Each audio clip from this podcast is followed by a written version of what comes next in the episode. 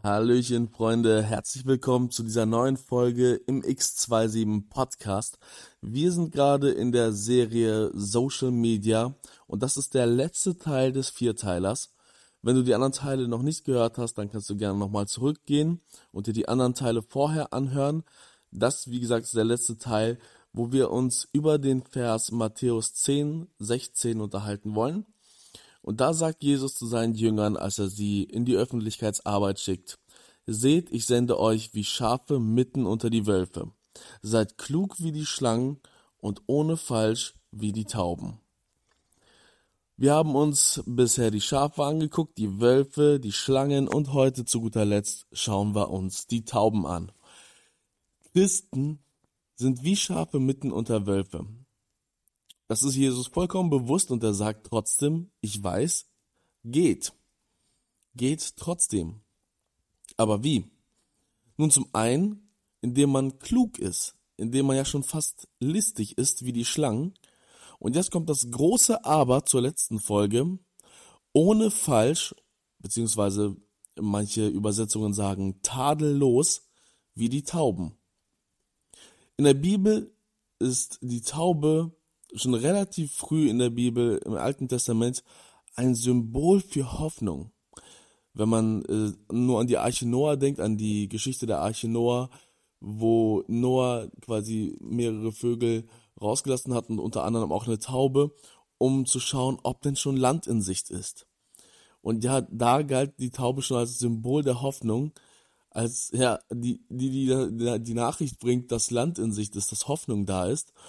Und natürlich im Neuen Testament ganz klar dann die Symbolik des Heiligen Geistes. Auch bei der Taufe von Jesu, wo dann der Geist Gottes in, wie eine Taube auf ihn herabkam. Und bis heute ist die Taube ein Symbol des Friedens. Überall, gerade im politischen äh, oder in sozialen Engagements, sieht man die Taube und mit dem grünen Blatt im Mund als Symbol des Friedens. Das heißt, dass es, dass wir, wenn wir wie die Tauben, tadellos wie die Tauben, ohne falsch wie die Tauben im Internet agieren, heißt es, wir sind sauber, integer, ohne falsche Absichten, ohne unsauberen Mittel, ohne hinterlistigen Tricks. Und jetzt kann man vielleicht meinen, Moment mal. In der letzten Folge ging es doch gerade darum, dass wir listige Tricks anwenden. Weil wir sollen listig sein wie die Schlangen und Marketing-Tricks anwenden.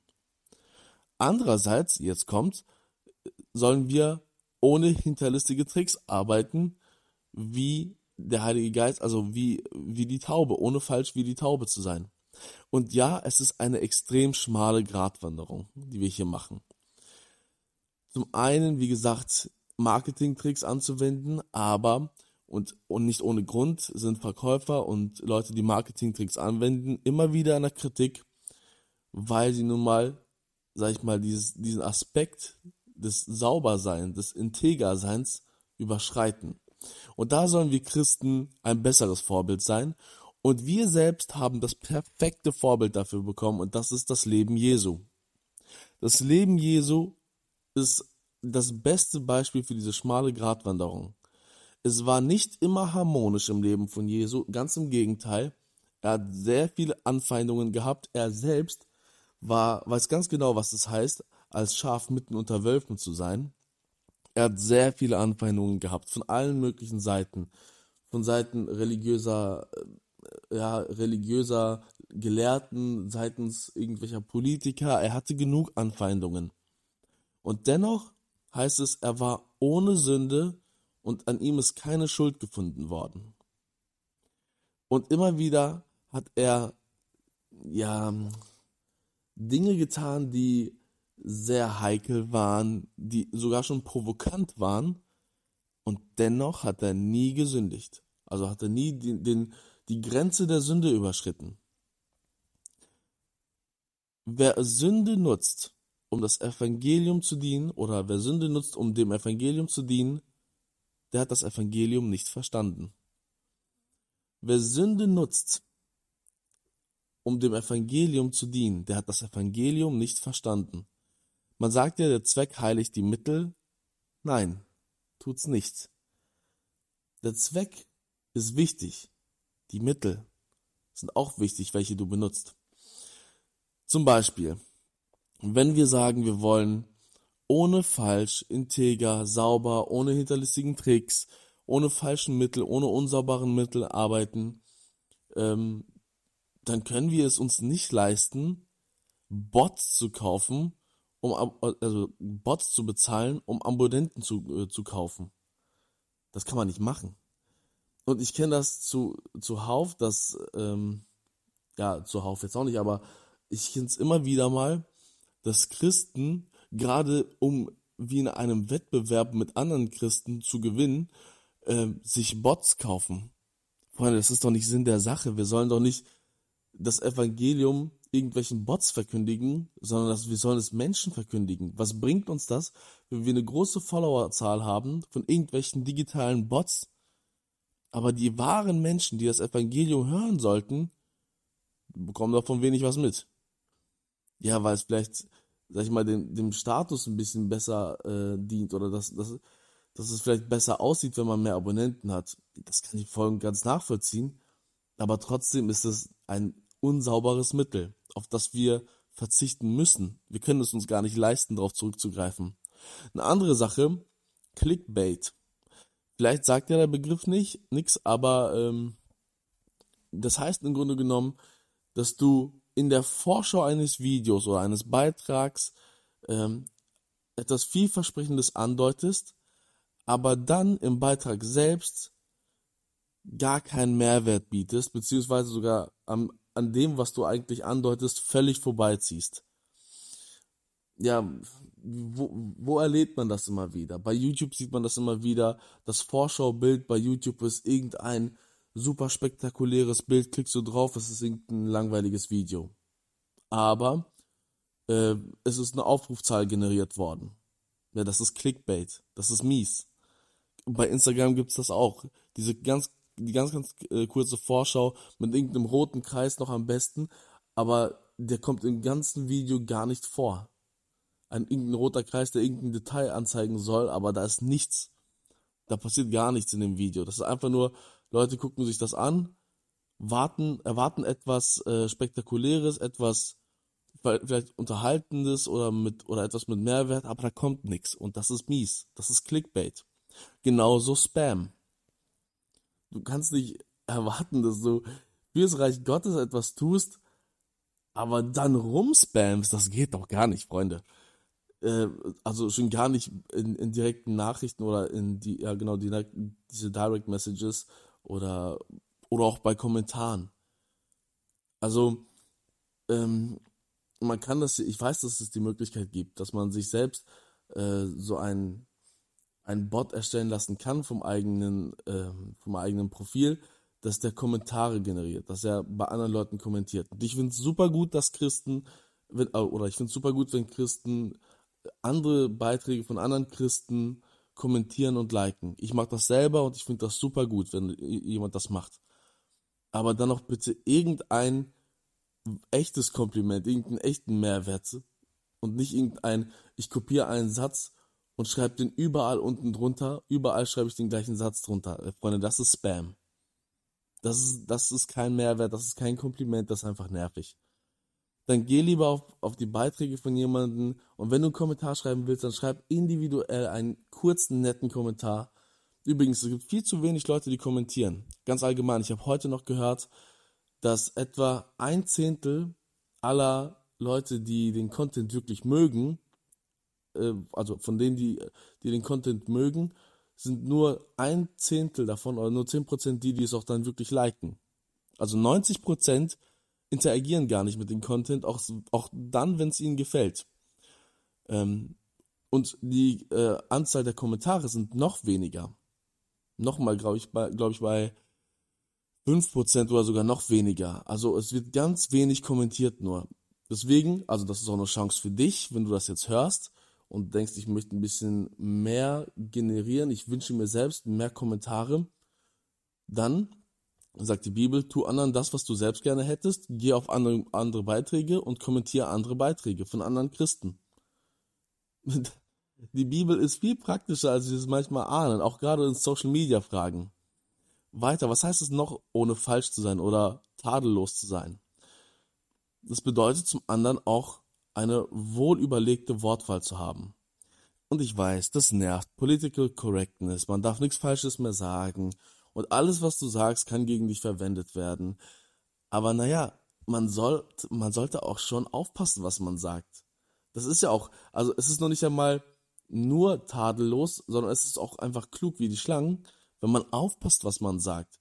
Man kann nicht einfach ganze Personengruppen verunglimpfen, wenn man irgendeinen Beitrag auf YouTube oder auf Instagram oder auf Facebook postet und dann, und dann sich wundern, warum so viel negatives Feedback kommt. Ja, das, das, das sollte nicht passieren. Und, das wird auch immer wieder unterschätzt, keine Rechtschreibfehler. Und als jemand, der fast immer Rechtschreibfehler irgendwo macht, also von Natur aus, ich habe voll die Schwierigkeiten mit Rechtschreibfehlern, ähm, weiß ich, wie schwierig das ist. Aber warum ist es so wichtig, auf Rechtschreibung zu achten? Weil wenn ihr es mal beobachtet habt, wenn irgendein Konflikt online ausgetragen wird und man keine Argumente mehr hat, wird sofort auf die Rechtschreibung oder auf die Grammatik geschossen. Selbst dann, wenn das, was man inhaltlich gesagt hat, eigentlich ja, man, man, das, da könnte man eigentlich nichts gegen sagen. Ne? Inhaltlich gesehen war das schlüssig, war das gut argumentiert, aber leider mit Rechtschreibfehlern und mit Grammatikfehlern. Also wird sich daran dann aufgehängt und das ist dann natürlich voll am Ziel vorbei. Weiter, keine Fake News. Also wenn die Bibel sagt, du sollst nicht lügen und du sollst nicht Lügen verbreiten und du sollst nicht Dinge erzählen, die nicht wahr sind, kein falsches Zeugnis weitergeben, dann gilt das natürlich genauso im Internet. Keine Fake News. Nicht, ich habe da mal irgendwo was gehört, da irgendwo jemand was gesagt hat, dass in der Endzeit das und das passiert und jetzt ist das passiert und jetzt meine Güte. Keine Fake News. Das ist überhaupt nicht hilfreich. Und damit dient man dem Reich Gottes auch nicht. Lieber ein paar Mal mehr prüfen, ist das wirklich wahr? Und das ist mir selbst ein paar Mal passiert, dass ich dachte, yo, jetzt habe ich irgendeinen super ähm, Statistik gefunden, die mein Argument untermauert. Und da habe ich gesehen, dass es im Endeffekt nicht so ist. Also musste ich es fallen lassen. Und dann nicht ankommen mit, ja, aber irgendwo wird es bestimmt wahr sein oder so. Nein, wenn es sich als Lüge herausstellt, dann kann man damit nicht arbeiten. Ganz aktuell DSGVO, Datenschutz. Keine Verletzung des Datenschutzes. Gerade wenn man im, äh, in der Kirche oder im Gemeindealltag äh, die Öffentlichkeitsarbeit macht, ich weiß, wie nervig das ist, auf Datenschutz zu achten. Ich bin selbst jemand, der Datenschutz jetzt nicht so, also ich persönlich finde es jetzt nicht so schlimm, wenn man, wenn mein Bild irgendwo auftaucht, ne? Deswegen denke ich, dass alle anderen das auch so locker nehmen, ist es aber nicht. Und ich weiß auch ganz genau, wie mühsam das ist, dann nur aufgrund von Datenschutzverordnungen äh, auf alle möglichen Sachen zu achten, jede Person zu fragen, von der man ein Foto gemacht hat, es sei denn, man regelt das irgendwie anders, aber gegen Datenschutz sollte man nicht, ähm, ja, den Datenschutz sollte man nicht verletzen. Genauso wie Copyright-Rechte. Grafiken, Musik, Bilder, Videos, was auch immer. Wenn das geklauter Content ist, dann hast du Diebstahl begangen. Das ist uns, glaube ich, gar nicht so bewusst. Wir denken, ja, wenn wir für eine Predigt oder für eine PowerPoint oder für, ein, für einen Jugendabend oder halt auch für Social Media dann ähm, eine Grafik benutzen oder Lieder im Hintergrund für im Video benutzen oder so, dann ist das egal. So, dann sollte man sich nicht so anstellen ne, mit Copyright-Verletzungen und so. Und andere machen es ja auch. Nein, das, das geht doch nicht, Freunde. Wir haben, wir können doch selbst nicht, du würdest doch niemals Geld klauen und das dann der, um, um es der Kirche zu spenden. Das ist doch Blödsinn.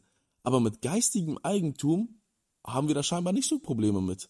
Da erleben, da erlebe ich es immer wieder, und vielleicht ist die Hemmschwelle da auch einfach gering, also niedriger, dass man ähm, einfach Lieder, die äh, Copyright sind, für den eigenen Trailer benutzt. Oder Bilder, einfach bei Google Bilder irgendwas gefunden, ja, finde ich gut, setze ich ein, ist aber ein Stock-Footage gewesen, was gegen Copyright-Verletzungen geht. Deswegen, also es gibt genug Sachen, die ähm, Copyright frei sind. Und ich weiß, meistens ist die Qualität dann ein bisschen schlechter, aber lieber so, als mit geklauten Sachen Gott dienen zu wollen. Genauso mit Programmen, gecrackte Programme. Da hat man Adobe Photoshop, Adobe Premiere oder After Effects und das ist schweineteuer und kein Mensch kann sich das leisten, gerade wenn man als Student für die Kirche arbeitet ähm, und dort die Öffentlichkeitsarbeit machen muss. Aber dann kannst du doch nicht mit einem gecrackten Programm Gott dienen. Das, das ist doch, ich weiß nicht, das ist die, die, die Hemmschwelle ist dann, wie gesagt, relativ niedrig. Aber wenn man drüber nachdenkt, du klaust etwas, um es für Gott einzusetzen. Der Zweck heiligt aber nicht die Mittel. Wer Sünde nutzt, um dem Evangelium zu dienen, der hat es nicht verstanden. Wer Sünde nutzt, um dem Evangelium und dem Reich Gottes zu dienen, der hat es nicht verstanden. Und wer Sünde nutzt, um Gott zu dienen, der kennt Gott nicht. Wer Sünde nutzt, um Gott zu dienen, der kennt Gott nicht. Und ich möchte diese Folge mit einem Vers, nee, mit mehreren Versen aus 1. Petrus 2 abschließen. Ich lese mal einfach erstmal vor, dann sage ich was dazu. 1. Petrus 2, ähm, ab Vers 22 und dann folgende. Er hat sein Leben lang, also die Rede ist von Jesus, er hat sein Leben lang keine Sünde getan. Nie kam ein betrügerisches Wort über seine Lippen. Beschimpfungen ertrug er, ohne mit Vergeltungen zu drohen. Gegen Misshandlungen wehrte er sich nicht. Lieber vertraute er sein Leben Gott an, der ein gerechter Richter ist. Also hier an, erstmal bis zu dieser Stelle, hier sieht man, Jesus hat sehr, also nicht nur den Kürzeren gezogen, um nichts Falsches zu tun, er hat sein Leben hingegeben, um ja nicht irgendwie falsch zu reagieren, um nicht gegen, gegen falsche Beschimpfungen mit Beschimpfungen zurückzureagieren, Böses mit Bösem vergelten, sondern er hat lieber Gott als gerechten Richter sein Ding machen lassen. Christus hat unsere Sünden auf sich genommen und sie am eigenen Leib zum Kreuz hinaufzutragen. Das bedeutet, dass wir für die Sünden tot sind und sie auch nicht machen sollten. Und jetzt leben, wie es Gott gefällt, ohne falsch wie die Tauben. Durch seine Wunden hat Christus euch geheilt. Früher seid ihr herumgeirrt wie Schafe, die sich verlaufen haben. Aber jetzt seid ihr zu eurem Hirten zurückgekehrt, zu Christus, der euch auf den rechten Weg führt und schützt. Erstmal bis hierhin. Was heißt das jetzt? Ja, wie geht's jetzt weiter? Und nun, nachdem wir auf dem rechten Weg von Jesus geführt worden sind, der ohne Sünde für uns gestorben ist, nun schickt der Hirte seine Schafe mitten unter die Wölfe ins Internet. Und die Schafe sind klug wie Schlangen und tadellos wie die Tauben. Befähigt vom Heiligen Geist, klug und weise mit Gottes Weisheit. Ich wünsche dir, dass du dir das zu Herzen nimmst und auf diese Art und Weise Gott, dem Evangelium und dem Reich Gottes dienst. Gott Segen dir dabei.